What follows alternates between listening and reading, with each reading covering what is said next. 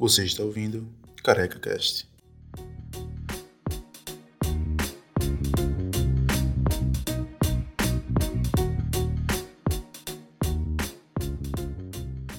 Salve, salve povo bonito e tranquilo. Bem-vindos a mais um Careca Cast. Eu sou João Paulo, o careca que vos fala. É...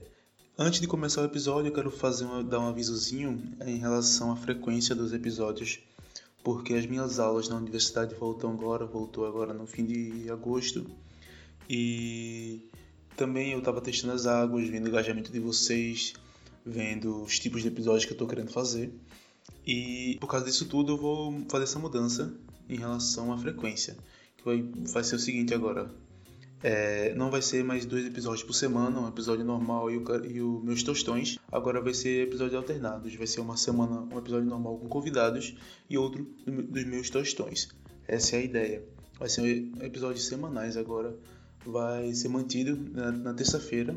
Vai ser postagem por volta da, do meio-dia, na hora do almoço. Vai, já vai estar na internet. Então, e também pode ser que por causa da dificuldade das aulas, que eu vou conciliar as aulas com esse projeto, eu não consiga fazer episódios com convidados com a mesma frequência, com a frequência alta. Então pode ser que em alguns momentos eu faça episódios de meus tostões em semanas seguintes. Essa não é a ideia, mas pode acontecer. É, bom, o, o recado é esse. E, bom, sobre o episódio de hoje, o papo é sobre Guilty Pleasure que são aquelas coisas que a gente gosta, que nós amamos, mas que sentimos culpa por gostar ou vergonha de gostar. É, eu botei nos stories do Instagram do podcast a perguntinha do que seria Guilty Pleasure para vocês e tem algumas respostas massa que eu vou aqui comentar com vocês. É, a primeira é gastar com cabelo, que, bom, apesar de não ter cabelo hoje, alguns anos atrás eu era bem cabeludo. Em 2017, 2016, eu tinha uma jubona, um cabelão. E eu vou confessar que não era muito guilty pleasure pra mim não, porque eu não gostava de ficar cuidando do cabelo, tinha que hidratar e tudo mais. É muito mais fácil passar zero e ficar relaxado. É, segundo, é, a que apareceu é maconha. E esse é um ótimo exemplo de guilty pleasure, porque ele se encaixa em algo que surpreendentemente não apareceu nem no episódio, nem nas respostas de vocês que é bebida, tomar uma cervejinha também é um guilty pleasure e tal, que é muito bom, mas nem sempre vale a pena. Gastar com Uber também apareceu como um guilty pleasure e é uma parada bem real, porque às vezes a gente vê a corrida bem baratinha e a gente pede. Aí vê bem baratinho, a gente pede de novo e pede de novo. Quando a, quando a gente vê a fatura tá enorme, só de viagens é, bem baratinhas e tá, fica bem caro do mesmo jeito. É verdade, é bem real. É, Coca-Cola também apareceu como guilty pleasure. Que eu não sou o maior fã de refrigerantes, mas uma coquinha gelada às vezes é muito bom. E é muito gostoso. Mas faz muito, muito, muito, muito mal. É, eu evito um refrigerante, na verdade, também. É, faz um tempo que eu não tomo, inclusive. E recomendo Assim, às vezes dá para tomar, mas recomendo dar essa evitada também. É, biscoito, especificamente biscoito treloso, apareceu, que para mim também é um guilty pleasure. Toda essa gama de comidas gostosas e super calóricas e que são puro carboidrato, puro açúcar, que é muito, muito bom, mas também faz mal pra caramba, mas é muito bom. É também é um guilty pleasure muito verdadeiro. Outro que apareceu foi aqueles cigarros de palha, que se encaixa também em bebidas, essas coisas que às vezes não faz muito bem para a pessoa, mas pode ser bastante gratificante. É, e também a resposta que se eu pudesse dava um prêmio que é me sentir superior em algum sentido, qualquer sentido que seja, aparentemente se sentir superior como guilty pleasure. É uma parada que eu achei muito boa essa resposta, porque às vezes a gente tem aquele prazerzinho de ser melhor do que alguém em alguma coisa né? Eu sou melhor em você em lá, jogar bola, eu sou melhor em você em, em um jogo, em debater uma matéria da escola. Tem aquela superioridadezinha que alimenta o nosso ego, mas não é uma não é uma, uma sensação positiva nem para você nem para a pessoa que você está é, inferiorizando. É uma boa, é uma ótima, uma ótima resposta. E se eu pudesse dar um prêmio, eu dava. Eu conversei com Johnny Souza, que é músico, estudante de jornalismo e jornalista da revista Jambo, grande amigo meu. E com Luiz Fim, que também é estudante de jornalismo, é streamer na Twitch e também é um grande amigo. E eu pedi para eles escolherem cinco coisas que seriam os top 5 guilty pleasures da vida deles. É, não necessariamente em ordem, é, mas colocar cinco coisas que eles consideram como guilty pleasure para eles. E a gente foi dizendo os nossos, discutindo sobre o que foi aparecendo. Ficou muito massa a conversa. Espero que vocês gostem. Uh, fique agora com o episódio.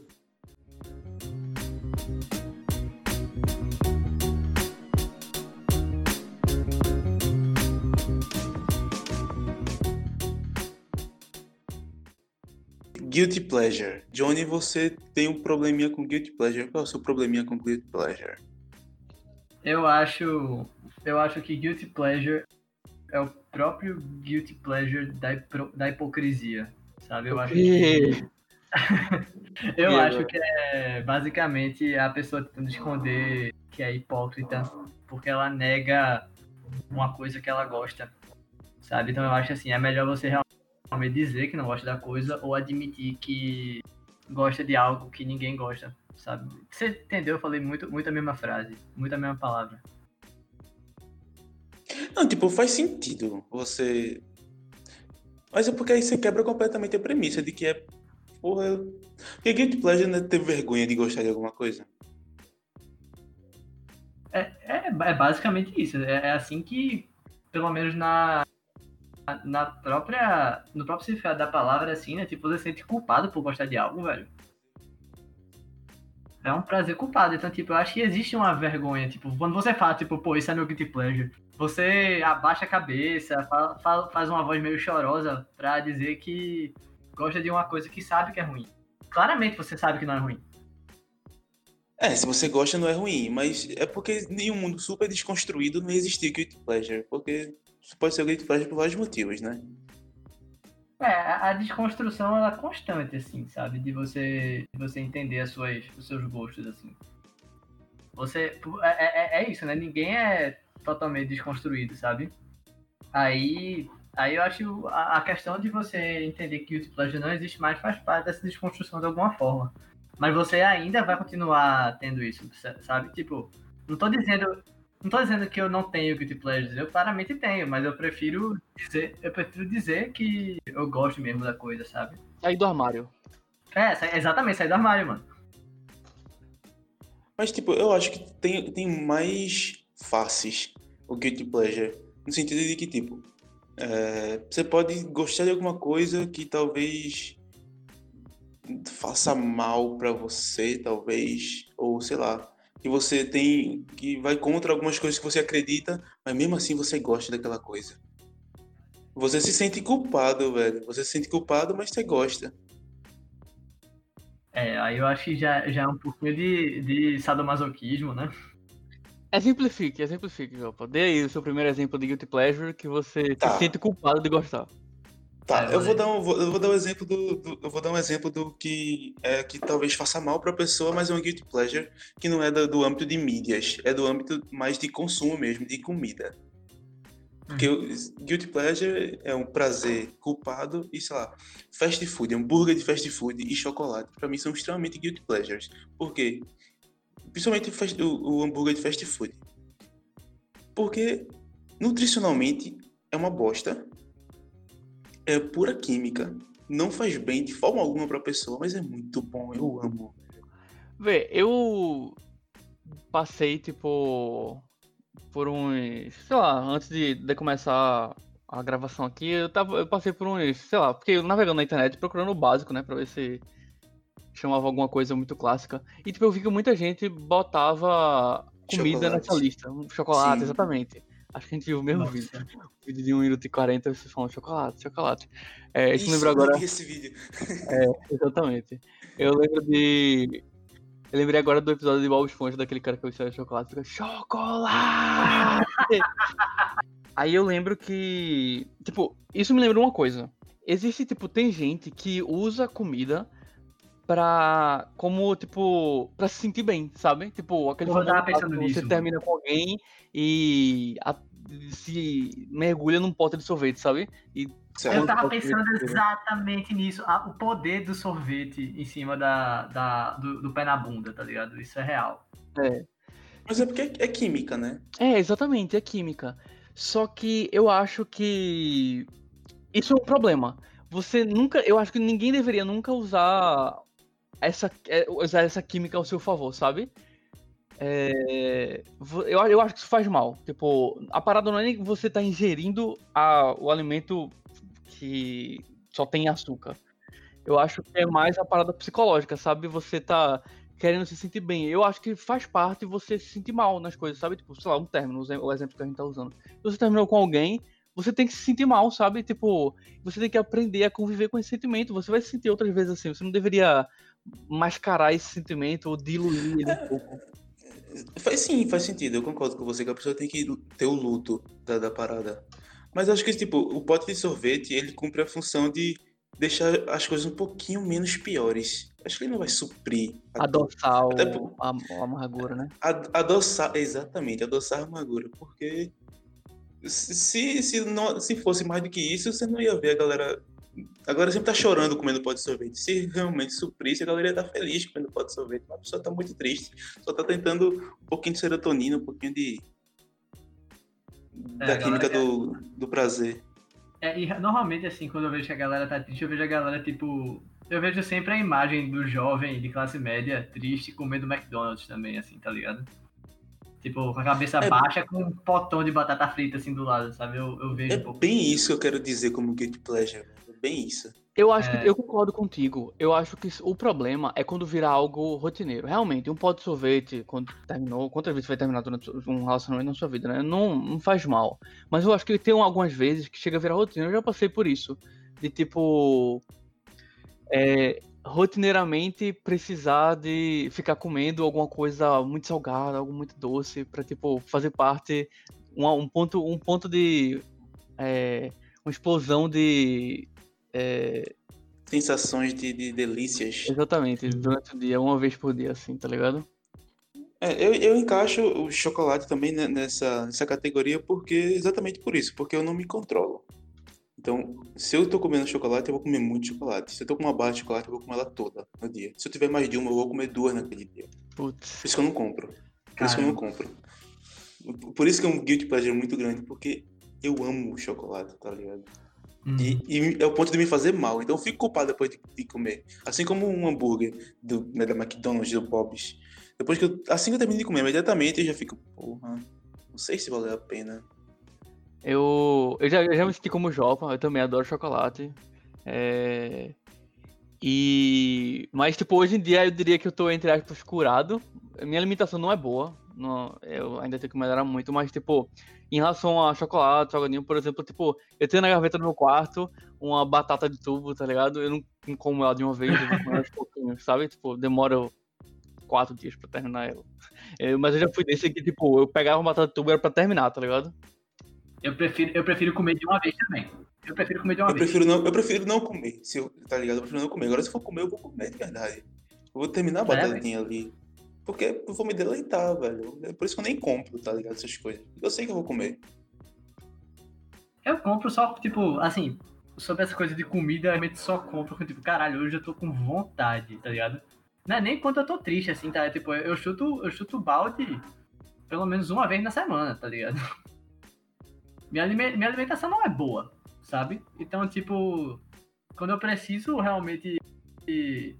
Quando eu, preciso, quando eu sinto que eu realmente preciso melhorar o que eu tô comendo, eu passo, tipo, alguns dias só comendo coisa massa, assim, suave coisa, coisa de boa. Até, até um dia assim, não, hoje eu, vou, hoje eu posso, hoje eu vou chutar o pau da barranca, tá ligado? Justamente pra não ficar, tipo, remoendo arrependimentos sobre o que eu comi, ou, tipo, sentimentos ruins que eu quero suprir com, a, com alguma gordura trans que eu tô comendo, tá ligado? Porque eu vou ficar mal duas vezes. Eu vou ficar mal porque eu comi uma besteira, eu vou ficar mal porque eu tô me sentindo mal, né?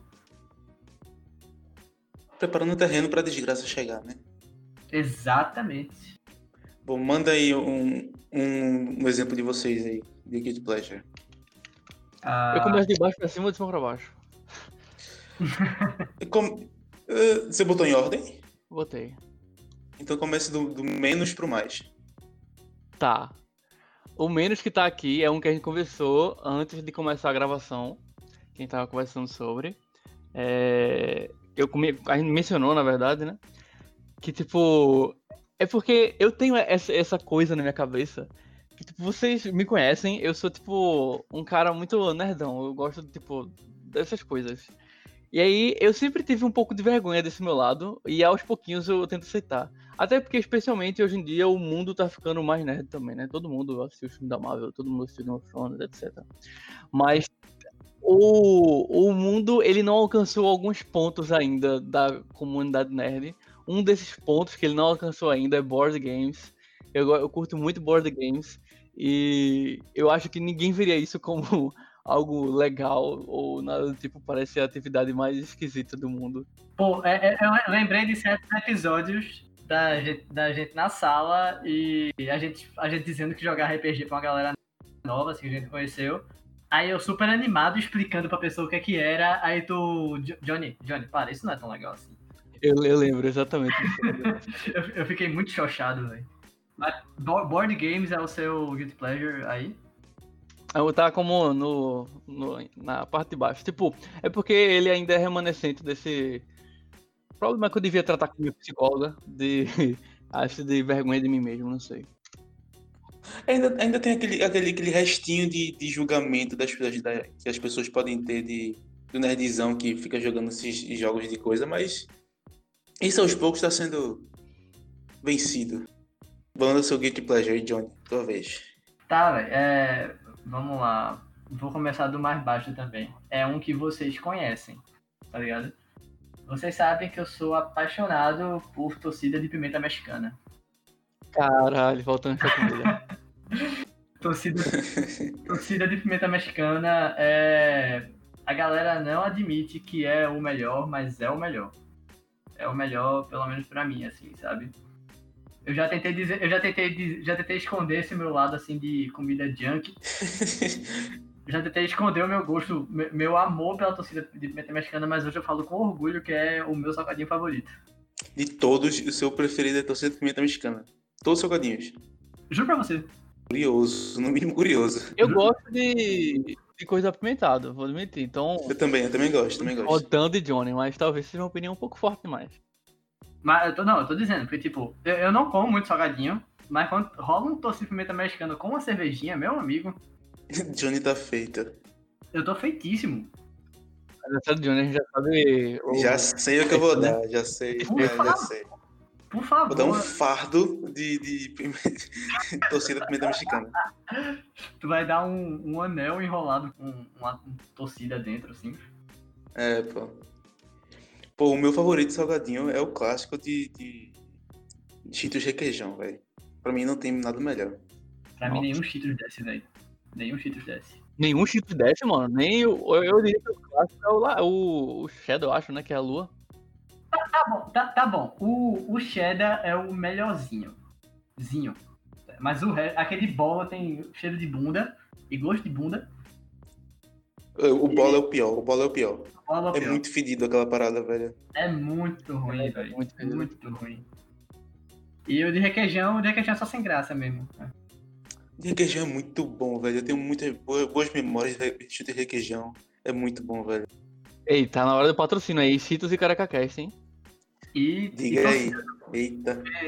se o torcida te patrocinar, pá, manda todos os pneus mexicano aqui pra casa.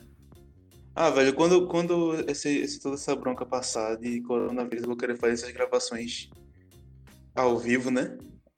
Ao cara a cara, ao live, sem, ao live. Aí, imagina só, tá aí com um potinho de cheetos, um potinho de torcida, Aí sim. pimenta Mas mexicana, hein, Johnny? real- Mas sabe por que na real o torcida é o meu salgadinho favorito? Porque todo salgadinho é caro, velho. E torcida só dois reais. Verdade. Então, isso é muito então verdade. o, é gosto, o, o gosto do, do baratinho, assim, tá ligado? Isso aí me atrai, me dá um tesão, tá ligado? Então, eu acho que isso é, uma, é- isso é tipo essencial um pouquinho.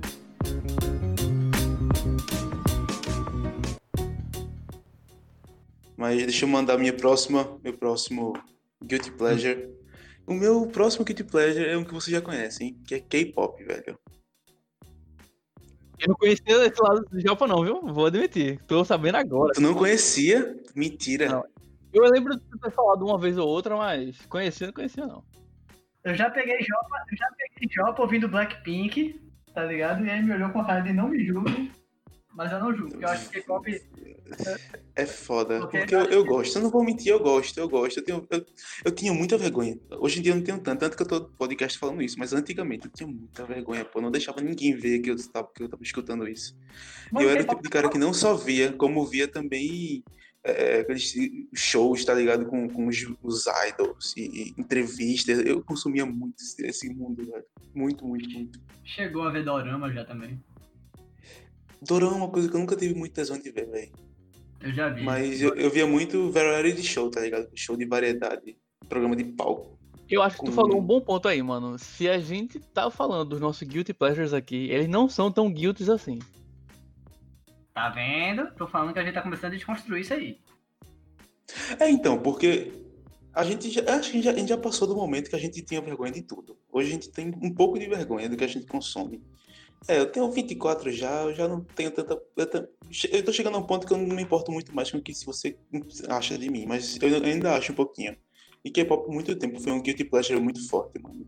Hoje em dia não tanto, mas ainda tem um pouquinho, não vou mentir. Ainda tem um pouquinho. É, eu gosto de K-pop. Eu acho que K-pop, na verdade, tem o seu total valor. O que é que rola realmente no, no K-pop, assim, da galera. É a indústria, a indústria. É a indústria que é extremamente é, im- imbecil, é Tóxica. muito tóxica pra caralho, Sim. né? Que indústria de música não é, né? No mundo inteiro. Exato. Assim, tá se desconstruindo isso também. Mas porque- é porque é de K-pop, é absurdo, velho. É muito. É, é muito- é, é muito é- escroto. é muito escroto, pô. É muito escroto. É, uma- é um abuso do- das pessoas, tá ligado? Dos, dos artistas. idols. Mas assim, Luiz falou uma coisa que é certa, tipo, que realmente nenhuma indústria, ah, nenhuma indústria consegue se safar de ser, de, de não ser tóxica. Tá ligado? Tipo, até os independentes, tá ligado? A galera que vive de Spotify e de streaming, basicamente tem toda uma. A, a galera do Spotify é muito mercenária, velho. Rolou um negócio. É porque, infelizmente, hoje em dia tudo é competição, né? É, pô, mas nem, nem isso. Rolou um negócio recentemente assim, tá ligado? De, do, do dono do Spotify falou que, como é que é? Se os músicos não estão conseguindo, é, como é que é, é, fazer sucesso, então que façam mais álbuns. Como se o cara soubesse como é que é fazer um álbum, tá ligado? O processo que é. É um trampo, é um trampo. É um. Bicho, se Puta vo- você, trampo, velho. você tem 5 mil reais, que é um dinheiro da porra, você não consegue gravar um álbum. Você não consegue gravar só com 5 mil reais. Já consegue mesmo, não, velho. E tipo, nem, e nem se for gravação caseira, velho. Porque você tem que pensar na prensagem, na estética do álbum, no conceito, tá ligado? Se você Não fizer um dá pra ser. Se, se você tá caseiro se você tiver um estúdio, tá ligado? Se tiver um home studio, dá pra ser caseiro, mas você não tem Exatamente. como fazer uma coisa de qualidade dentro de casa, pô. Uhum, exatamente. Se você quiser, se você for um artista que busca inovar a cada projeto que você faz, principalmente, aí você tá fudido, sabe? É muito complicado é, fazer isso. Então, tipo, realmente não há uma indústria que não seja, tipo, 100% de boa, sabe? Mas é porque a do K-pop extrapola, eles controlam a vida do- dos Extrapola. idols, né? Então, eu acho comum que a galera tenha esse rage. coisa lá, né? Que eles têm um contrato, eles, a galera entra, aí eles não podem namorar, não podem se relacionar, não podem ter muita exposição, eles não podem comer muito, eles não podem mudar a figura, eles muitas vezes são obrigados a fazer é, cirurgia plástica, porque tem que se adequar ao padrão de beleza asiática, tá ligado? Não pode engordar, você não pode se relacionar, e não ganha dinheiro. Ele só vai ganhar dinheiro depois que vira muito famoso, tá ligado? É um absurdo, pô. Ah, tá. Não, em contraponto, a- é, o- porque o K-pop tem o seu valor, né? Ele tem essa coisa de, de ser uma cultura totalmente nova, vindo de um lugar que, assim, que tá ganhando muita força, não só da música, mas no cinema também, né? A Coreia, tá- é, culturalmente, é um país muito rico. Mas, assim, né? É porque é uma cultura extremamente nova que, que tipo, vai de encontro com culturas ocidentais, europeias e norte-americanas, assim, né? De, de padrão de beleza, de de, é, de excentricidade, de androginia, que pode ser, que pode tirar coisas boas daí, sabe? Se, se a gente não olhar pelo lado da indústria do K-pop realmente, o que a gente pode tirar é que, tipo, homem pode se maquiar, homem pode pintar o cabelo de rosa, sabe? Homem pode dançar, tá ligado? Ser, ser mais afeminado, tá ligado? Tá Não, é, isso, isso já tem muito lá, né? É, muito comum. Na Ásia, na verdade. Eu acho que na Ásia é muito sim, comum. Sim, Mas pronto. Coisa de maquiagem mesmo lá é normal. É, velho. Então, assim, isso é legal, sabe? Isso, isso é, tem, o- tem o seu valor. E a música é boa. Tem muita música boa. É, é aquela música. É, a música é boa, velho. Eu não entendo nada que a galera tá falando, mas é muito catchy, é legal, eu gosto, velho. Uhum. Foda-se. É pop, né, velho? Tipo, É pop, pô. é, a pop. base. Mas assim, é uma música pop que tem uma estrutura própria, que tem um, uma escala musical própria, inclusive, tá ligado? É, é- Que é uma música estudada porque é feito pra fazer sucesso, então tem que ser uma coisa realmente de qualidade, tá ligado? Uhum. E se você vê assim, né, eles não, não, não usam as mesmas, as mesmas notas e arpejos e escalas que uma música pop americana tem, tá? ligado? É realmente diferente, tá? é diferente, é exclusivo. Mas aí manda aí, quem foi o segundo? Foi Luiz, né? Luiz, seu, seu próximo Guilty Pleasure. Acho que o próximo da lista agora, vamos ver, é Hentai. Brincadeira.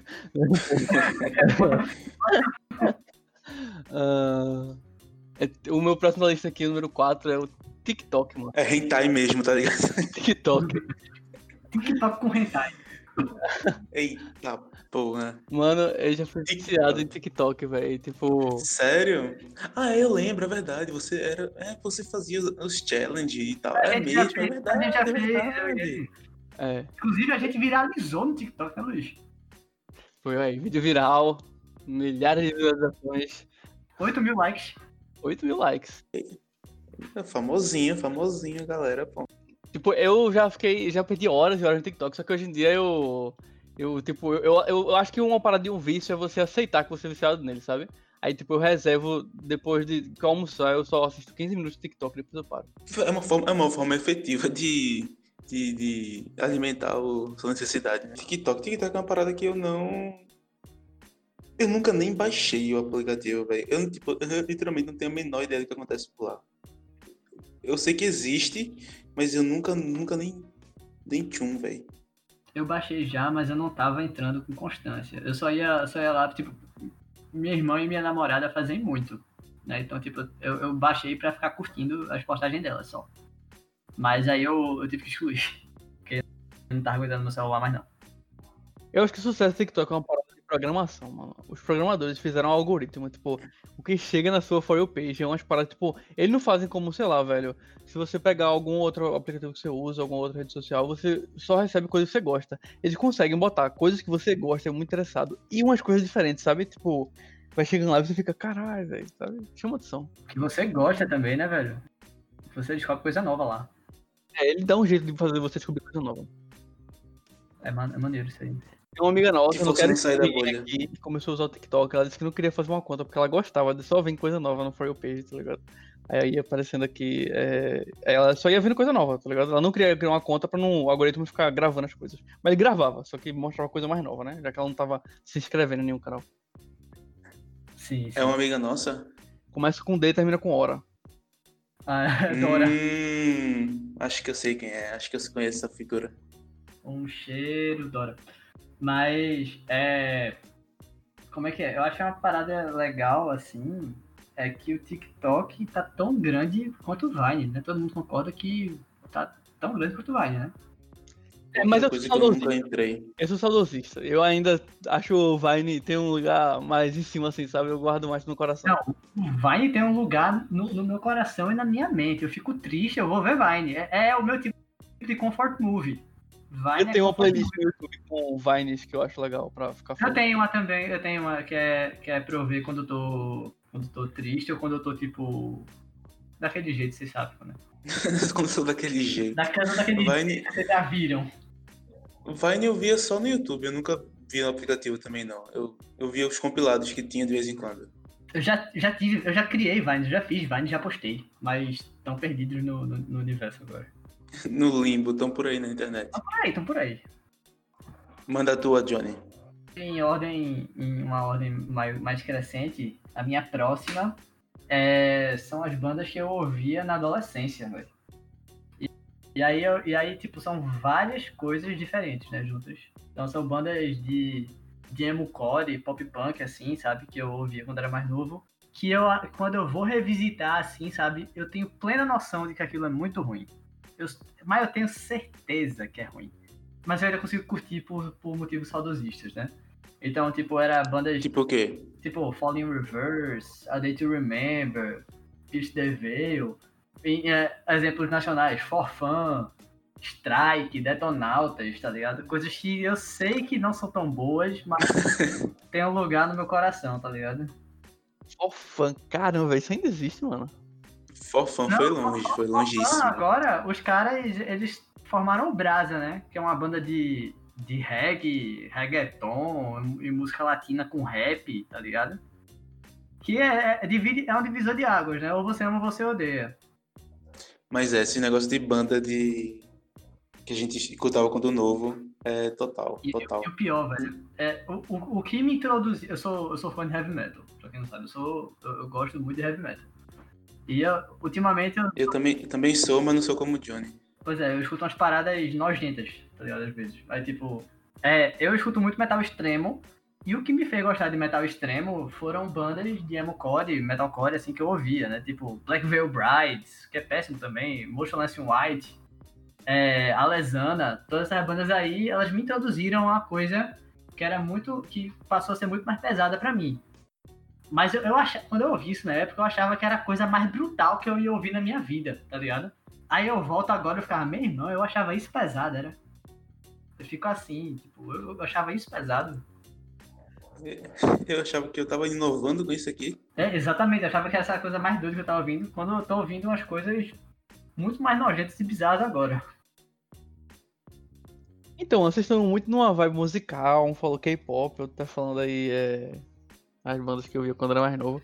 Um dos meus, da minha lista aqui, eu vou tirar logo da lista, é pop, música pop, velho. Eu tenho um guilty pleasure muito grande. Eu escuto muito música pop, tipo de Taylor Swift, Ariana Grande. Tu é, tu é, tu é um dos caras que eu conheço assim, tipo, de é, exemplo de homem que admitiu já gostar de música pop pra mim, assim. É, eu achei isso foda. Esse aqui tava no meu segundo, segunda colocação, mano, pra você ter ideia. Tipo, tava alto. Eu, tipo, meus amigos me zoam até hoje por isso. Então você gosta mesmo de pop, né? Que você ouve de vez em quando você gosta de eu pop. Eu gosto mesmo, tipo, eu, eu, sou, eu sou fã da Taylor Swift. Tu é fã da Taylor, tu és fã da Taylor Swift? Um Swifter. Eu sou um Swifter. Tu gostou do último álbum dela? Gostei. Eu gosto de tudo que ela faz, mano. Tipo, eu, eu, eu, eu não queria gostar. Eu não queria gostar. Eu, eu o pessoal que gosta de pop também. Eu, eu me dou. Eu não queria gostar, mas eu não, eu não escolho isso. De vez em quando eu, eu quero, eu acordo e penso, porra, velho, eu quero ouvir uma Taylor Swift. Eu escuto, eu escuto Taylor Swift quando eu tô malhando. Muito bom, muito bom. Tô muito feliz. Eu tô muito, muito feliz. feliz. Eu tô muito feliz com isso, velho. Muito feliz de saber disso. Mas tu lembra não, Jopa, que uma vez o Luiz foi pra, foi pra aula com a camisa de Selena Gomes? Caralho, velho. Não, não faço em rede nacional, não, pô. Eu não, acho que eu lembro, eu acho que eu. Ele pode editar eu botei uma, uma caixinha escondida na minha memória. Vai ser a foto do, do podcast, eu já terminei. Caramba, é mesmo. Teve isso da Selena Gomes. Eu, acho, eu, eu acho que eu Selena Gomes era, era minha paixão, tinha. Eu era apaixonado por Selena Gomes quando era mais novo. A minha sempre foi a Demi Lovato, velho. Sempre foi a Demi Lovato. Claramente, um assistia o Faces do Hulu Place e outro assistia Sunny Interstellar. Pelo contrário, eu não via. Eu, eu assisti a iCarly. Eu não via sitcom da, da Disney, eu via a iCarly. Eu vi a iCarly, eu vi a iCarly também. A iCarly era muito massa. Muito Mano, massa. Spencer era um noia, né, velho? Era o cara, ele era muito doido. Ele tava, ele tava sempre muito drogado, pô. Era um noia do caralho. O dealer, dele, o dealer dele era o meião. O dealer dele era o meião. Certeza. True. E o meião era o melhor personagem da iCarly e nunca apareceu, né? Eu já fui o cara que eu, eu, falava, eu fazia, eu tinha orgulho de dizer, não gosto de pop, não gosto de pop. Hoje em dia eu já não digo mais porra nenhuma, porque eu até gosto também de pop. Eu não gosto que nem tu, mas eu acho legal. Não, não, eu não sou fã de Taylor Swift nem tu, mas eu gosto de uma música outra, principalmente aquela, como é, que foi que ficou bem famosa uns anos atrás. Que é bem pra cima, bem feliz. De Taylor Swift. Me? Me. Não, é. Caralho, ficou muito viralizado. Shake It Off? Isso, essa música é muito boa. essa música é muito boa. É verdade. É... eu nunca fui, tipo, fã de pop assim também, não. Eu, eu- agora, atualmente, eu gosto muito mais, principalmente das artistas mais novas, tá ligado? Dua Johnny é musicalmente falando. a- atualmente eu sou, eu sou muito eclético, velho. Mas, tipo, Ele só não ouve K-pop, o resto. Eu ainda preciso ouvir mais coisa, eu acho, inclusive K-pop. Mas, tipo, eu, eu gosto de Eu tenho umas recomendações, eu posso te. A gente troca essa ideia. fazer a playlist aí, manda a playlist que eu escuto. Aí pronto. Mas eu acho que eu tô curtindo muito mais pop atualmente, por, por realmente estar mais perto de pessoas que escutam mais pop e aí ter encontrado artistas que eu me identifico. Né? Tem uns artistas, tipo, de pop que eu acho que já lançaram álbuns incríveis esse ano, inclusive estão na minha lista de favoritos. Tipo, a própria Dua Lipa mesmo, eu sou apaixonado por ela, tá ligado? Salve Camilinha, salve Camilinha. Salve Camilinha, um beijo. Aí pronto. É, a própria Dua Lipa lançou o melhor álbum de pop pra mim atualmente, por ele ser extremamente orgânico e ainda ser moderno. Tem uma pitada de, de revivalismo, mas ainda tem uma coisa de, de, de pop clássico, né? De música funk dos anos 70. Mas eu também gosto pra caralho da Grimes, tipo esse pop pós-moderno, assim, esquisito pra porra, da Charlie XX. Gosto muito da Pop também, que fez um álbum que mistura é, diva pop com, com heavy metal, velho. Eu adorei esse álbum. Billie Eilish é, é, é pop. Billie Eilish é Não, pop, pop Ou é? depressivo, não sei. Pop meio assim. hum. Eu gosto da, eu gosto dela, velho. Eu acho ela. Não, eu gosto, eu gosto, eu gosto bastante de Billie Eilish. Só não sei se ela é pop. Em que saquinho a gente bota ela? Em que saco. É, eu queria, é isso que eu quero saber. Em, em que caixinha que a gente coloca Billie Eilish? Eu acho que ela é uma diva pop. Nova, mas ela é uma diva pop. Uma diva pop. Ok. Eu, Eu, eu que aceito isso. ela é uma diva pop, mas, é- mas assim, é justamente porque ela não se encaixa nos padrões de uma diva pop, né? Não é, sei lá, não é que nem a, não é que nem a Beyoncé ou a Rihanna, que, tipo, são aquelas mulheres super poderosíssimas, né? Com, com roupas sensuais e, tipo, mostrando a sua força, porque sabe cantar pra caralho, dançar pra caralho também, fazer uma apresentação muito foda, sabe? A Billie, ela faz isso, ela faz uma apresentação muito foda, mas com aquela vozinha é, mais low pitch dela, né? Uma, uma presença de palco bem esquisita, infantil, mas ainda muito Até porque energética. ela é nova, né, mano? Ela, ela tem 18 anos agora, né? Quem? É, é- A Billie Eilish tem 18 anos agora. Não, pô. Acho que ela tem 20, 21, 21, 20, não. Não, mano, ela tem 18. É não, pô. Eu acho que ela tem 18. Eu te- Deve ter, deve estar com... Faz isso não. É Ela não, tem pô. 18 Faz isso anos, não. Pô. acabei de ver aqui, nasceu em 2001. Ela tem É não, pô. Ela é mais nova que a gente, pelo amor de Deus, que absurdo Ela é mais isso, nova. velho. Ela é mais nova que a gente, boy.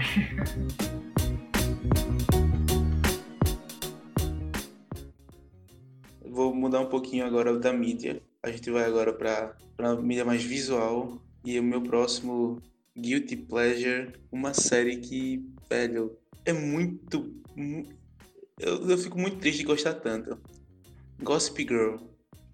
Caramba, eu não conhecia esse lado do Java também, velho. Revelações aqui pra mim, mano. Não é, não é que é uma série ruim em si, mas é porque tem, tem muita coisa de valores que eu acho que não tem nada a ver que estão ali inseridos, porque representa uma, uma, uma parte da sociedade que eu não gosto muito. Mas. E também é só basicamente fofoca e, e coisa de, pegação, tá ligado? Tem alguns temas que são um pouco mais. Tem, abordam um pouco uns, uns temas um pouquinho mais sérios, mas eu acho que é uma série muito, ainda muito rasa em si. Mas. E que é uma coisa que eu não gosto nem um pouco em, em conteúdos. Mas. Eu gosto muito de Gossip Girl, velho. Teve uma temporada Mas eu, nova, pra... mas eu praticamente maratonei a série todinha. teve uma temporada recente, um dia desse. Sério, eu tô por fora, eu tô por fora. Eu não sei, eu nunca vi essa série, velho. Nunca nem vi. Tipo, eu não sei nem do que se trata. Pronto, é uma série que basicamente, e como eu falei, tem. É, é o retrato de uma galera, de uns adolescentes da classe mais rica de Nova York, numa escola super pomposa pra gente rica, branca, que é basicamente é. Quem ficou com quem, quem beijou quem, quem tá namorando quem, quem traiu quem, tá ligado? E em cima disso tudo, tem uma pessoa que ela, que ela assume o papel exatamente desse, de fazer, disseminar fofoca. Então ele cria, é, o- não sei se é um site, um número, alguma coisa, que é o Gossip Girl, que aí ele vai essa pessoa, ele de vez em quando ele solta a fofoca da galera, tá ligado? Ele descobre de alguma forma que alguém ficou com quem, alguém deixou de ficar com fazer aqui alguma coisa e manda para todo mundo. Aí, tipo, o gossip, ele vai para todo para toda a escola, tá ligado? E aí a, a série basicamente a premissa é essa. E é literalmente a premissa de fofoca, tá ligado? Eu acho que eu devia ter notado aí que eu queria fazer jornalismo. Quando uma série que eu gostava muito era sobre fofoca. muito boa análise, autoanálise aí.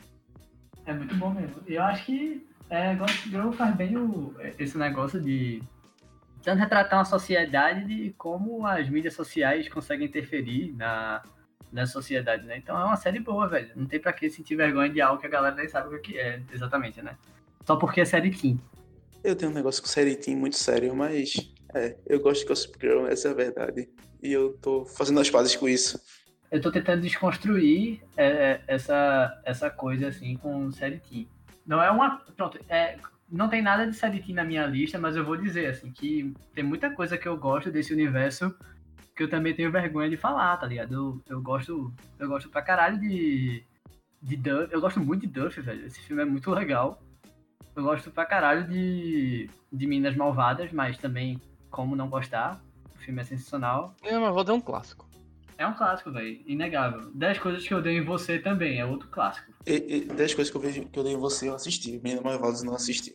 Mas eu sei qual é. Assista, velho. Vá atrás desses filmes, assim. Porque, tipo, mesmo que seja uma coisa ruim e constrangedora, ainda consegue ser engraçado por ser constrangedor. Por exemplo, Barraca do Beijo. Barraca do Beijo é uma bosta, mas é. Eu, eu, eu me diverti vendo, o filme, velho. Aí uma série que eu não consegui ver, velho. Barraca do Beijo. É um filme, boy. É um filme? E qual é a segunda série desde que teve a segunda. Ah, então confundi com uma série que da Netflix foi, teve a segunda temporada agora que anunciaram a terceira. Tem uma Barraca do Beijo, mas não era temporada, mano. Era filme mesmo. É um filme? É um filme ah, então tô chapando então. Enfim, eu não consegui assistir essa parada. Não consegui gostar, mas. Mas pronto, é, tem, tem que desconstruir, porque tipo, a gente nasceu nessa época assim de colírios capricho e, e, e filmes dos anos 2000, então a gente tem que abraçar um pouquinho essa estética sabe? Para a gente se entender melhor como pessoa também. E coisas incríveis saíram dela, vou, vou dizer. Tipo, inclusive esses filmes que eu tava falando. Pérolas mesmo, tá ligado? Manda a tua, Johnny, a próxima. Tá, eu meio que falei uma, uma extra aqui, né? Mas a minha próxima é filme também. E é Star Wars 3, A Vingança do Sith. Caramba, velho, o cara quer trazer controvérsias pro podcast do Careca Cast. Quero. eu gosto desse filme. Inclusive, eu consigo, eu consigo aproveitar bem da, da primeira trilogia de Star Wars. Eu tenho plena consciência que são filmes horríveis, mas eu consigo aproveitar bem. Mano, eu também, velho. Eu, tipo. É... Eu, obviamente, gosto mais da trilogia clássica, foi a primeira que eu vi e tal. É, mas eu, eu. A primeira vez que eu vi a, a, o episódio 1, 2 e 3, eu dormi na metade, eu tava tipo, porra, foda-se. Aí quando a primeira vez que eu vi a trilogia clássica, eu detestei. Só que depois eu fui rever, recentemente, alguns anos atrás. E aí eu, ah, tipo, fui ver com outros olhos, eu tentei abrir minha mente e foi mais interessante, sabe? Tipo, eu acho que o pessoal da nossa geração, né, nós três aqui, acaba gostando mais da trilogia do episódio 1, 2 e 3, porque a gente. Foi a primeira coisa que a gente viu, provavelmente. A gente não, provavelmente não viu o episódio 4, 5, é, 4 5, 6. Exatamente é, isso. É, os prequels. Os prequels é da nossa época. Aí tem gente da nossa cidade que foi ver nos cinemas. Mas os originais são mais antigos. Tipo, eu fico meio triste porque nem os prequels, nem os sequels conseguiram fazer o que o original fez. A trilogia clássica. É... Porque o que a trilogia clássica fez foi todo mundo ir pro cinema, tá ligado? Foi tipo, e gostar e sair do filme feliz, enquanto nenhum dos dois, nem os prequels nem os sequels conseguiram fazer isso. Pois é, eu não senti essa catarse em, Star Wars 7, assim, por exemplo, sabe? Por mais que teve uma grande locomoção aqui em Recife, na, tipo, nos meus cinemas e tal, que muita gente foi, inclusive eu fui, sabe? E foi, tipo, muito emocionante ver, tá ligado? Eu, eu chorei quando tocou a música, tá ligado? Quando subiu, su, subiu o, o resumo lá do, do filme, como é comum acontecer Star Wars. Pô, então tu gosta pra caramba de Star Wars, velho. Eu gosto pra caralho. Eu gosto pra caralho. A, apesar de só conhecer o universo dos filmes, eu nunca li nenhum livro. Eu vi as animações, eu gosto muito das animações, inclusive. as animações, as duas, adicionam bastante no universo expandido. Muito, velho. Guerra dos, é... Guerra dos Clones é bom pra caralho. E. É... A, a que teve antes também, depois do. de- depois do, do terceiro filme também era foda. Eu via com meu tio. E, e pronto. De certa forma, teve coisas boas que vieram é, depois desses três filmes consideravelmente ruins, tá ligado? Mas de todo jeito, eu acho que aquilo ali foi o meu primeiro contato com Star Wars, sabe?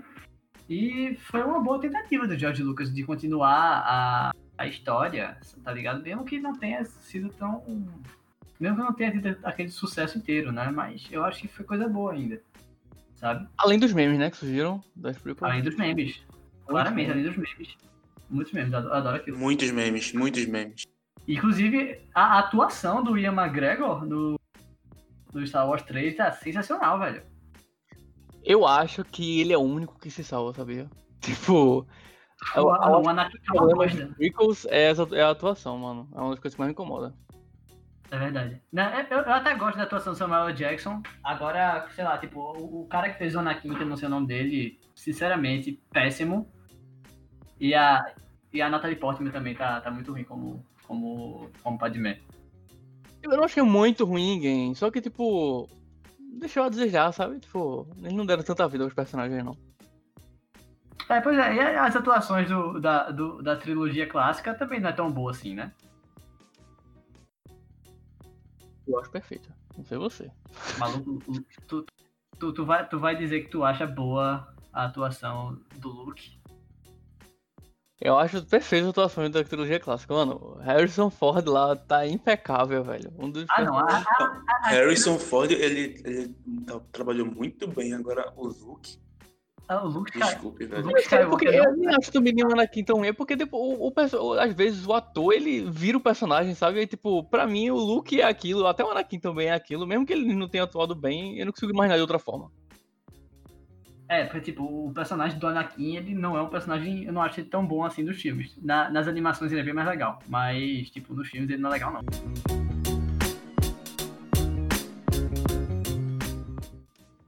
Ainda, então, ainda nessa vibe de filmes, eu vou dar meu próximo.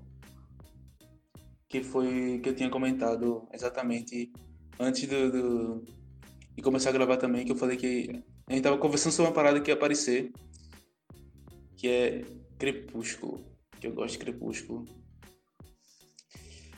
E por muito tempo foi, um, foi uma tristeza na minha vida admitir isso. Nunca admiti isso. Então, Acho que- eu te conheço como um cara que gosta de história de fantasia. Eu, eu assisti Crepúsculo pela primeira vez, na verdade, não foi reassistir, não. Foi assistir mesmo recentemente, né? Muito recentemente, esses dias. E Porra. eu assisti, tipo, tem muita gente que vê um filme de romance, né? Muitas pessoas veem Crepúsculo, um filme de romance Crepúsculo.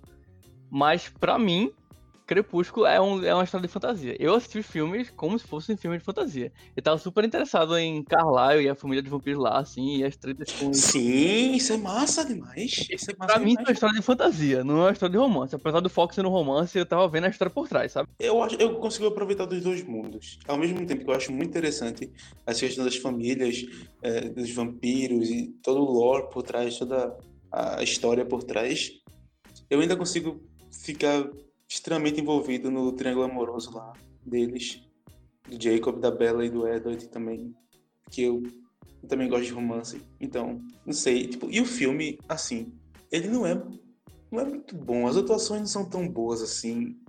Tem muita fala que é bem brega. Eu acho o filme meio cringe, mano. Eu acho. O filme é meio cringe. O filme é meio cringe, é meio brega, é meio. Você fica. Eu não, eu não Mas. Na verdade, falo Crepúsculo porque eu nunca vi nada, mas eu concordo na parte que é cringe, porque eu, eu, eu lembro de algumas Eu coisas ia que eu gostar. vi, assim. Isso aí eu sei. Johnny ia gostar. Eu ia gostar?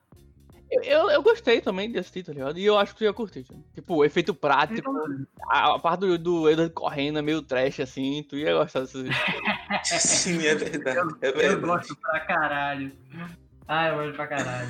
É, eu não li os livros, eu só vi os filmes. Mas. E também tinha. Antigamente tinha toda aquela, aquela treta de. Não são vampiros de verdade. Porque o vampiro que brilha no, na, na luz do sol, ele devia se queimar e morrer, devia ser um, um Draco. Eu falei, ah, velho. Veja bem, Liberdade, pô. É verdade, é verdade. Sempre que me lança, acho pra quê? Porque que tá viciado agora, né? Falando isso, alô, Keiko. É, ela diz, mano, mas vampiros não existem. Mas eu. É, exatamente. Eu tenho um argumento Exatamente. melhor ainda. Eu tenho um argumento melhor ainda, mano. Hum. Ah, você quer ouvir? Manda um argumento. É sim, sim. É o seguinte, eu tava preparando eu, uma campanha de RPG, né, pra, sobre vampiros. E aí, é, eu pesquisei muito sobre vampiros antes de fazer ela. E aí, nessa minha pesquisa, eu descobri uma coisa, mano. Que vampiros, eles foram criados há séculos atrás, numa época que não podia ter histórias, não podia ter sexo explícito em um livro, tá ligado? Tipo, o livro não ia, não ia ser vendido, ninguém ia comprar e ainda pro- provavelmente você, tipo, ia preso, sei lá. É, E aí os vampiros eles foram criados para suprir essa necessidade das pessoas quererem ler sobre sexo. Vampiros são seres sexuais. Vampiros, eles foram. Imagina, pensa comigo, imagina a cena. Um cara chega por trás de uma donzela indefesa pra morder o pescoço dela e raptar ela pro castelo dele. Mano, tipo, isso claramente tinha um contexto sexual que as pessoas nunca queriam ver. E a realidade é que o, os vampiros de Crep- o vampiro de Crepúsculo, né, o Edward, ele é um ser altamente, tipo, tem uma tensão. é, a história inteira envolve ao redor de uma tensão sexual entre ele e a Bella, tá ligado? Ou seja, tecnicamente, historicamente falando, o vampiro do Edward não tá tão errado assim. Ele, na verdade, ele captura a essência do que um vampiro era originalmente. Faz sentido pra caralho. E eu, eu acho que ainda rola, ainda tem essa coisa da, da homofobia em cima da figura do Edward, né? Tipo, que ele tira a camisa Tem, lá tem. mostrar Chamava de fadinha, de. É, de- porque, ah, era vampiro, gay e tal. va- vampiro não, vampiro não queima no sol, o vampiro não brilha no sol, fada que brilha no sol, tá ligado? Mano, va- mano, primeiro, que, assim, eu tenho certeza que vampiro não tem a, a menor, é, o menor compromisso de, de acordo com a, com a sexualidade hétero, tá ligado? Porque, primeiro, é uma criatura, né, e tipo, basicamente, todo contexto sexual que envolve vampiro deve envolver al- alguma atração masculina no meio também, eu tenho certeza. Tá ligado? Não sei se eu tô viajando demais falando disso. Talvez eu esteja. Mas é. É, Eu acho que não, eu acho que não, eu acho que não, eu acho que faz Eu sempre, achei, eu sempre achei vampiro uma coisa bem gay, tá ligado? Tipo, eu sempre achei uma coisa, tipo, não gay, mas tipo, sei lá, que pudesse atrair os dois, os dois interesses, os dois sexos, tá ligado? Porque é um, é um ser muito. Tipo, ele, ele é de extrema beleza, né? É uma característica do vampiro, eles, eles serem seres muito belos e tal. E de, um, e de uma. E, tipo, de uma vontade sexual muito grande. Saca? Então eu acho que a sexualidade do vampiro ela é muito mais evoluída do que a galera pensa, tá ligado? Não são só donzelas indefesas que correm perigo, não. Os caras também. Dependendo da história, a Castlevania, por exemplo, tem os vampiros homossexuais. Olha aí, né? E Os personagens de Castlevania, eles são bem afeminados, na verdade, né? É, o meu terceiro lugar seria Young Adult Novels. É, livros para jovens adultos. é, no geral, eles são, eles são livros de fantasia também. É, eu gosto muito de Harry Potter e etc. Percy Jackson. Tipo, pra mim é um guilty pleasure muito grande. Tipo, hoje em dia eu consumo mais adult novels, tipo, ainda que ainda são de fantasias, como Game of Thrones ou o meu livro preferido, que é O Nome do Vento, né? Mas eu até hoje ainda adoro Narnia, ainda adoro A Bússola de Ouro, aí me pego relendo essas coisas, sabe? E é bem infantil, é muito infantil, só que eu, é o meu guilty pleasure. Ah, velho, eu, eu não sei, tipo, eu também gosto muito de, de fantasia desses, desses Young Novel, é, Young Adult, né, em fantasia Young Fantasy, tipo Percy Jackson, Percy Jackson eu, li- muito Percy Jackson, Harry Potter que- também, então, eu gosto muito dessas paradas também, velho. O que, o, o que, o que deixa um shade em cima disso, assim, o que deixa a galera meio, meio com vergonha de falar isso, eu acho que é porque, tipo, sei lá, ver adulto lendo, lendo fantasia, assim, ainda meio que é um tabu, né? Porque, sei lá, parece que a pessoa não cresceu, ou é, tem aquela síndrome de Peter Pan básica, né? Mas não, eu acho que, tipo, quando o livro tem essas fantasias, assim, e eles são bem escritos, assim, sabe? Por mais simples que sejam, eles conseguem ser muito, muito bem aproveitados ainda. Então, mano, o caso mais clássico é um exemplo muito bom. que é o exemplo de Harry Potter. Porque Harry Potter, ele vai amadurecendo. E eu acredito que ele vai amadurecendo junto com o pessoal que lia. Eu nunca não, não acompanhei a época do Harry Potter, né? Eu acompanhei os filmes, na verdade. Na verdade, os filmes passaram por isso também, né? Os filmes vão ficando mais maduros. E aí, usando o exemplo dos filmes, eu cresci junto com o Harry, tá ligado? Eu era novinho e etc. Eu fui amadurecendo junto com ele e é uma experiência legal. Tipo, eu acho que o Young Adult Novel, ela consegue brilhar nesse sentido de, já que é uma saga, a saga vai amadurecendo junto com seus leitores. E eu acho isso uma experiência massa. Só que não é toda saga que é tão madura, sabe? Tipo, é, sei lá, a Narnia, por exemplo, nunca amadureceu. É uma história para criança do começo ao fim. E muitos adultos conseguem tirar coisas dela ainda, né? O livro de Narnia eu comecei a ler e eu não sei, eu achei muito é realmente é muito infantil, é muito massa, tal, tem todo o lore, eu acho muito massa, mas eu não consegui ler porque eu achei a linguagem muito infantil. Tipo, não sei, eu achei realmente um, um livro realmente para criança, tá ligado? Com uma linguagem muito infantil. Mas assim, é massa. Eu gostei muito dos filmes e tal, mas eu não, eu, o livro eu não li todo. Eu não sei se é a linguagem que mais, que mais interfere nisso aí, mas tipo, tem, é, tem o maior exemplo assim de um de um livro infantil que, que bate muito forte até para adulto que lê é o Pequeno Príncipe, né, velho? Que é uma história de fantasia. Pô, nunca li o Pequeno Príncipe. Eu também não, mas eu, eu, eu sei que ele funciona desse jeito. É uma história de fantasia, um bagulho extremamente surreal, né? E praticamente infantil também, né? Mas que é de uma profundidade que é de atingir qualquer um, sabe? Então, é... eu li o Pequeno Príncipe e eu li como, entre aspas, deveria ser lido. É... eu li quando era pequeno e eu li quando era adulto. E a, acho que a, a, o mito popular do Pequeno Príncipe é isso, né? Que quando você lê uma vez quando é criança, e que é verdade. É, você lê uma vez quando é criança é um livro, quando você lê quando é adulto é outro. E eu acho isso massa também envolve uma coisa que o escritor de Narnia, como o nome dele é Lewis, C.S. Lewis, né? Ou não? C.S. Lewis, C.S. Lewis. É. Uh, ele, ele tem no final, eu tenho uma, edição do livro de Narnia que tem todos os livros, e aí no final tem um, um capítulo curto que é um comentário dele sobre como escrever para crianças. E tem muito a ver com isso, da linguagem, que já estava falando, é, da linguagem para criança, mas ele fala uma coisa há décadas atrás, que hoje em dia é muito usada, por exemplo, por desenhos, a gente consegue ver isso em Adventure Time, etc. Que é tipo assim, você não pode escrever uma parada superficial só para crianças, tem que ter uma camada por baixo cheia de significados, porque assim você consegue atrair adultos. E tipo, essa é a realidade, tipo, por mais que Narnia seja infantil, como eu falei, começo ao fim, tem essa camada de profundidade por baixo e tal.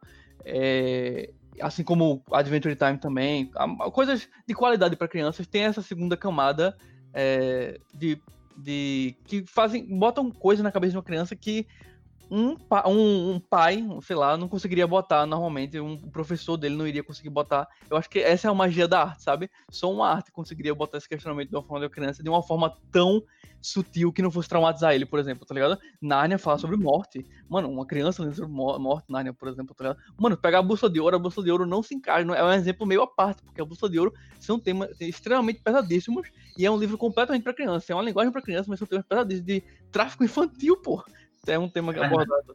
tipo, e você bota isso na cabeça de uma criança sem traumatizar ela. Eu li e não tinha trauma com isso daí, só que, tipo, é, deixava a história interessante. Essa é a magia de arte. Eu não sei, tipo, eu gostei do, do questão de Young Adult, mas eu, eu, não, eu, não, tinha considerado isso como guilty pleasure porque, sei lá, eu gosto tanto, tá ligado?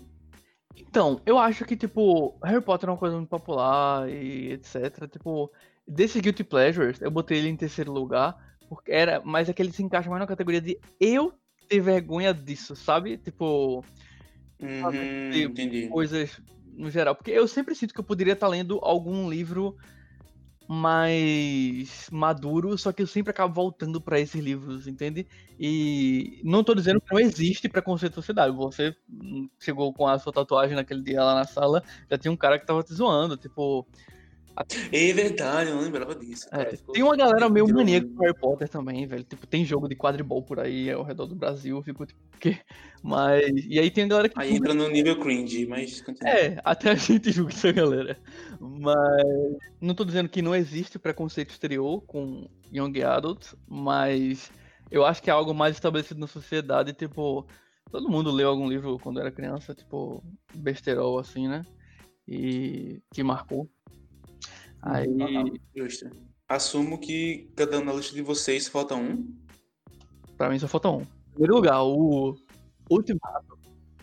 De onde faltam dois? Faltam dois. Então manda aí o seu penúltimo. Vamos, man- vou mandar um falando de filme, mais uma vez aqui também, separei dos filmes. Que é falando do, do gênero que eu tô mais próximo agora, que é o terror, não apenas terror, mas terror trecheira. Que eu vou falar aqui da trecheira das trecheiras, que é Fred vs Jason. Porra. Porra. trash demais. Trash demais, e é um filme muito bom, cara. É um filme. É, é um ótimo filme, tanto do Fred quanto do Jason. Dá pra dizer que é. Mas assim, a- assumo que você não seja tão fã de terror quanto eu, né? Não, eu não sou. Eu não sou nem. Eu não sou, eu não sou muito fã de terror também, não. E eu não assisti esse filme. Pronto, é. Espero, eu- quero ver esse filme com vocês pra ver a reação de vocês, porque esse filme é sensacionalmente podre. Mas é, é aquela, aquela coisa, eu acho que a galera não. No, no Brasil, principalmente, eu acho que existe uma, um- uma grande quantidade de snobs cinéfilos existentes por aí que simplesmente não conseguem apreciar um, um bom filme divertido, sabe? Eu não pensei só em Fred vs Jason quando, quando eu tava fazendo essa lista, mas tipo, eu pensei. Eu, eu pensei em, em todos os Star Wars também, assim, sabe? Eu pensei em Velozes e Furiosos, tá ligado? Eu pensei em vários outros aí que a galera, tipo, insiste em dizer que é tipo. Que você não consegue tirar nenhum proveito, mas nada você consegue, sabe? Eu acho que existe um certo. A galera, assim, é meio snob ao falar de, de que certos filmes assim não prestam, tá? Por exemplo, sei lá. Por exemplo, a galera idolatra Donnie Darko como um filme muito complexo, o Clube da Luta como um filme muito complexo também, tá ligado? Mas você às vezes só não tem cabeça pra assistir esse tipo de coisa, sabe? É, é, é. se- Justo. Você não tem cabeça no momento. Não entendi. Na verdade. Não, assim, a, a galera trata, tipo, esses filmes como grandes, tipo, filmes favoritos. Como o ápice do, do- da arte, é isso? Como se É, um, filme quando- bom, é- um filme bom é aquilo, quando na verdade são, é um tipo de filme em meio de diversos. Pois é, tipo, eu acho que quando você entra no universo da trecheira, assim, de você começar a ver filme trash, você consegue descobrir outros filmes que não necessariamente são trash, mas são extremamente desconhecidos, que conseguem ser muito melhores do que esses aí que a gente conhece e idolatra, tá ligado? Assim, a, a- o, o fã do Donnie Darko é uma coisa muito, muito chata, velho. Eles, eles acham que esse filme é realmente a coisa mais importante que já viram, sabe? Mas, sei lá, pelo menos eu acho o filme muito, muito chato, na verdade. Donnie Darko é um filme que eu tenho que assistir ainda. Tá separado pra eu ver há muito tempo, ainda não assisti. É, e vou, vou me aventurar um pouco mais nesse, nesse gênero. Eu Vai. entendo, conheço muito pouco. Vale a pena, vale a pena.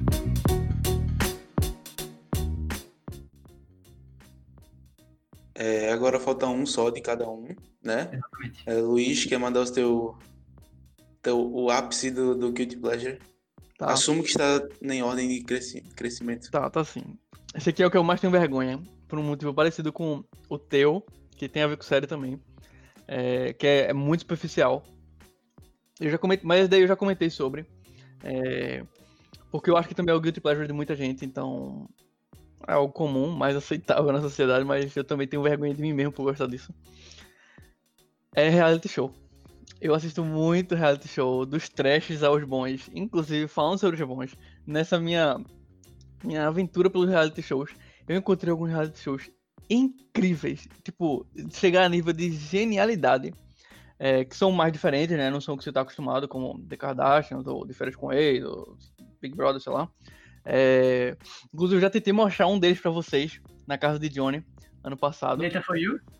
É, eu tentei mostrar, é, vocês acabaram dormindo, a gente também foi ver muito tarde e tava todo mundo cansado depois da aula. É, mas isso daí também é genial. Tem outro também que se chama The Genius, e é literalmente genial. É um coreano falando sobre coisas da Coreia. É um reality show coreano, que eu sou apaixonado por esse reality show, velho. Enfim, a gente deveria assistir algum dia desses. Eu iria conseguir convencer o contrário de vocês, de que reality show não é tão superficial quanto parece. Porque, tipo, normalmente você, quando tá de fora, você não conhece também a coisa, aí você começa a jogar ela. Mas depois, quando você conhece, você começa a encontrar umas belezas, sabe? Nas, nas pequenas coisas. Tipo, eu gosto de reality show porque ele é, ele a ideia normalmente do reality show é botar as pessoas no extremo. Tipo, ninguém. Quando você tá de frente pra uma câmera, por exemplo, a gente tá sendo gravado aqui. A gente não consegue ser tão autêntico quanto se a gente tivesse não sendo gravado.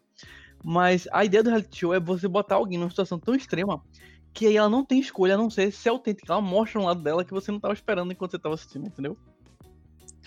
É, você falou reality show e o meu último é um reality show e você comentou ele, inclusive, que é de férias com ex.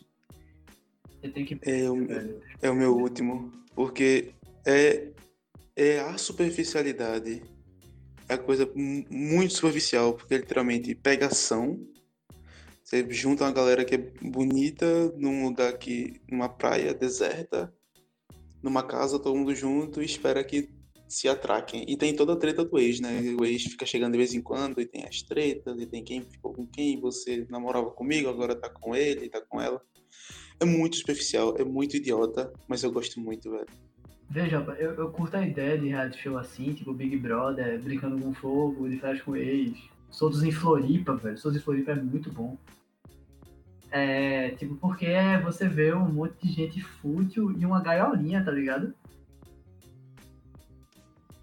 É um experimento social, inclusive, um experimento social. Exatamente. Você fica vendo a futilidade no seu ápice interagindo com ela mesma. É, é, é, muito ruim, mas é muito bom, velho. Fica, é muito massa. Então o nosso top Guilty Pleasure foi o mesmo, Japão. Foi, nosso top Guilty Pleasure foi o mesmo, reality show. O meu em especial de férias com ex e o seu em geral. É, eu sei que a gente tem um reality show em comum, que é o Terrace House, né? Que é o japonês. Terrace House, que inclusive teve aquele, aquela, aquela tragédia lá da menina que se matou e tal. Foi uma merda. Qual foi, qual foi o reality show que você, que você, que você mais gosta? Qual é? é? Terrace House é um reality show japonês é, que é, são seis pessoas, geralmente são três homens e três mulheres japoneses morando numa casa, tá ligado? E, tipo, não tem roteiro, não tem nada, os caras botam eles numa casa bonita, luxuosa, com dois carros bonitos, dois carros luxuosos e deixa ver o que acontece, tá ligado? Às vezes namoram, às vezes dá treta, às vezes não acontece nada, e você vê a realidade japonesa do, do, do dia a dia também. É assim, é, é, bem massa, velho. Bem massa. Mas foi cancelado essa última temporada. Eu acho que foi cancelada a última temporada porque uma das. Uma das, das meninas que estavam lá, ela acabou se matando por webbullying, sofreu. Porque ela não seguia as normas de. Não, não no meio do reality show o reality show foi, teve um hiato por causa do coronavírus, aí no ah. meio disso ela acabou se matando, porque é, o asiático, japonês e coreano, ele tem, tem uma cultura muito de, de webbullying, porque quando eles não gostam de alguma coisa, eles botam pra ferrar na pessoa, tá ligado? E ela era é, o wrestler, tá ligado? Tipo, de WWE. Caralho, sério? E ela não era a, a japonesa normal, que eles gostam, branquinha, magrinha, não sei o que, ela tinha pele mais escura, tinha cabelo rosa, era doidona, era super da hora. Ela uhum. sofreu muito bullying e eu acho que acabou sendo demais. E aí ela, infelizmente, suicidou-se. Em Terrace House, o, a edição cria um roteiro, né? E eu lembro do. É, a edição cria um roteiro, isso é, é verdade. Aí ela cria, acaba criando os vilões da temporada e tal. A edição é muito boa. Mas eu tô, é massa, é massa, tô lembrando que. É Teve uma temporada, mano, não lembro qual foi agora, foi uma de Tóquio, se eu não me engano. Que tem duas em Tóquio, né? Sim. Tinha um personagem que, ele tava se, se, tornando o vilão, né, da história. E eu lembro de uma cena que ele tava indo jantar com o pessoal, chegando no restaurante. E ele começa a chorar, dizendo que ele tava triste porque ele tava vendo os comentários na internet e tal. Aí o pessoal começou a abraçar ele.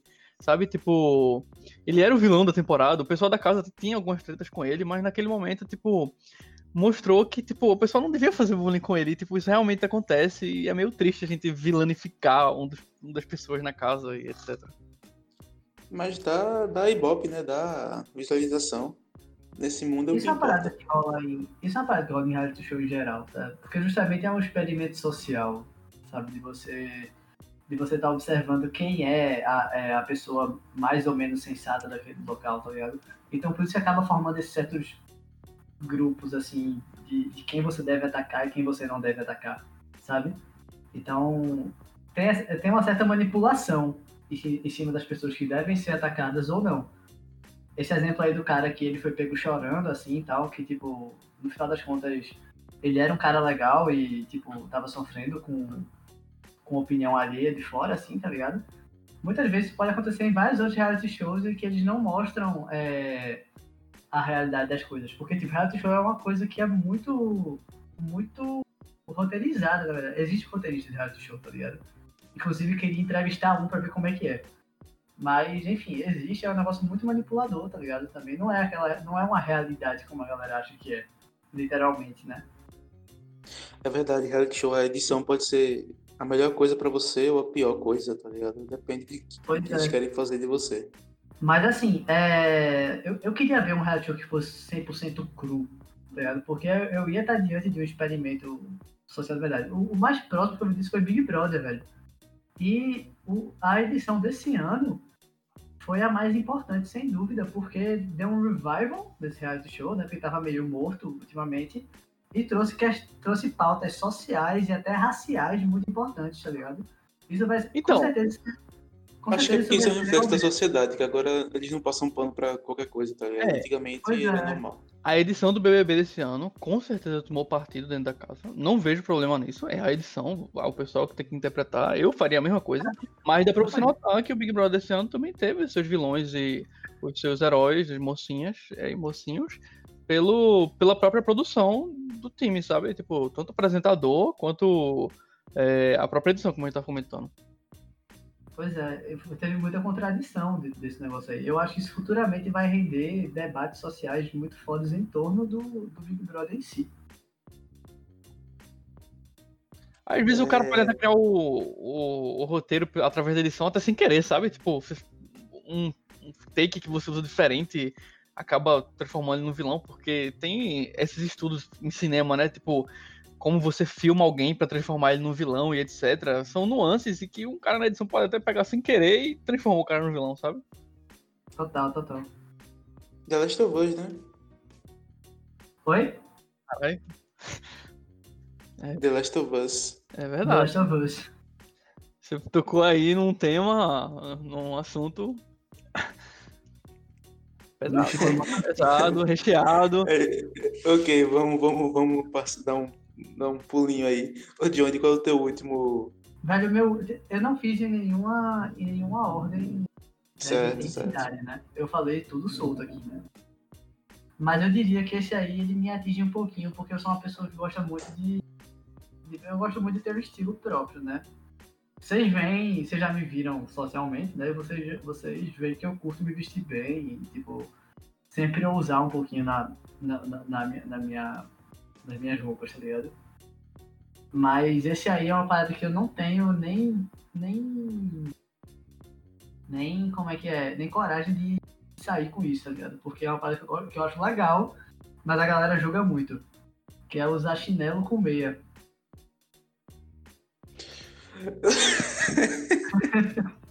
tá, eu não esperava isso, eu não esperava, eu não esperava, eu não esperava, não, eu não esperava, eu esperava ele falar, sei lá, eu queria Usar sair, me vestir de drag, drag queen, tá ligado? Alguma coisa assim.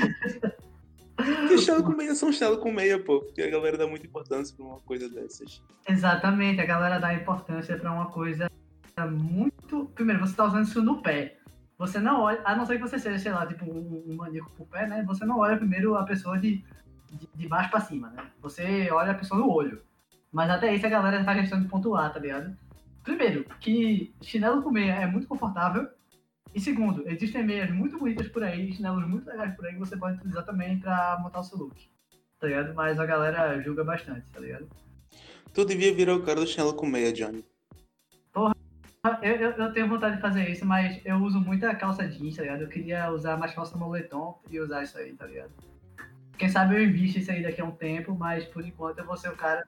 Então, veja bem, veja bem, veja bem. Tem uma expressão em inglês chamada DP, que é sigla para Defeat the Purpose. Pro, purpose. Não, meu inglês não tá bom agora, não tá na hora de ativar o inglês. Defeat the Purpose. Defeat the Purpose. E meio chinelo defeat the purpose, não? É, sim. Sim, é, Pode sim. ser. Porque. É, na verdade, sim. Porque não fa- em teoria não faz sentido você usar chinelo e meia. Porque chinelo é pra ser uma coisa mais rápida e prática, e meia é pra você calçar alguma coisa que vai en- envelopar o seu pé.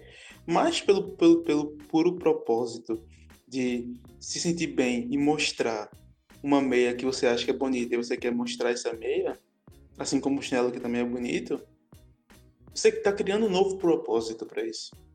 É, eu, eu meio que faço isso a vida. Eu uso bermuda e aquelas meias de cano longo, né? Vocês estão ligados. Mas, tipo, eu, eu, eu faço isso, né? Mas eu queria fazer isso com chinelo porque. Porque chinelo é muito fácil de usar, velho. Alguém que tá ouvindo isso e não, não viu Johnny pessoalmente, eu garanto a você, Johnny é mais estiloso do que tá soando aqui. Ele não é tão brega assim. É verdade, é verdade. Você me acha estiloso? Porra, você certamente é muito mais estiloso do que eu. No mínimo isso. Não é uma coisa muito grande. Eu acho que você é um cara estiloso, velho.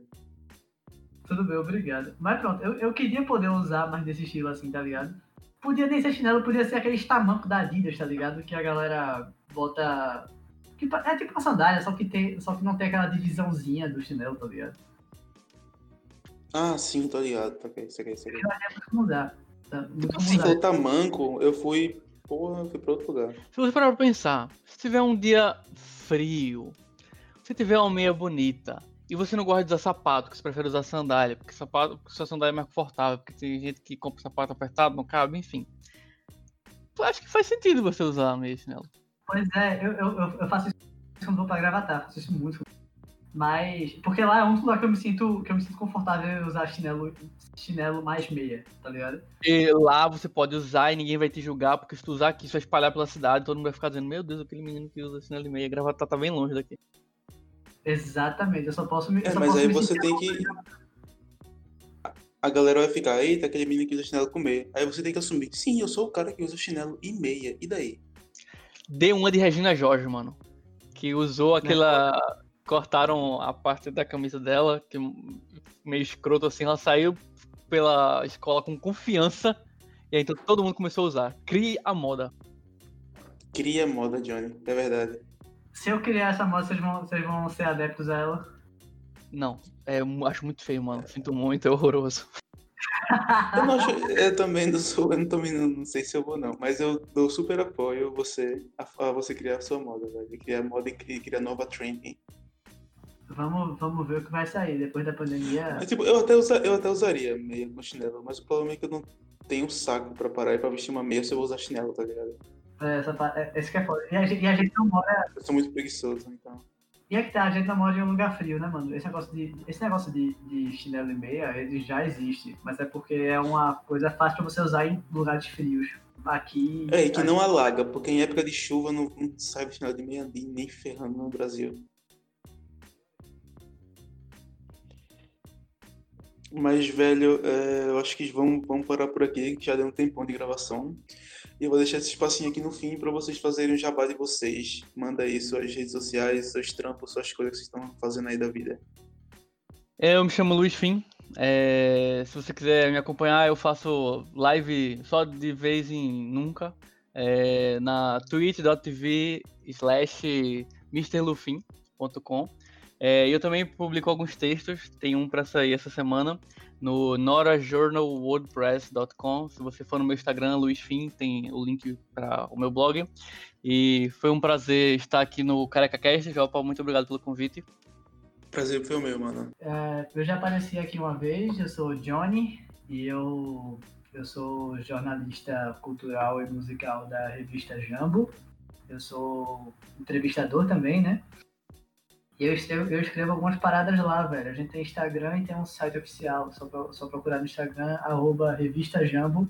Se você me, quiser me seguir nas redes sociais, eu posto umas fotos e vocês vão ver minha cara, como é, e vão ver se eu sou estiloso mesmo ou não arroba Menino Johnny.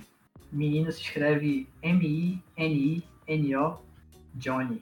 E também segue a minha banda, que eu sou baterista, arroba Vini Boom Band.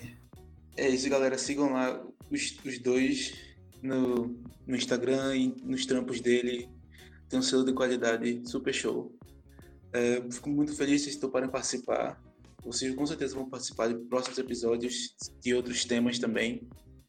É, mas é isso, galera. Muito obrigado por ouvir. Fico muito feliz pela audiência e até a próxima. Valeu!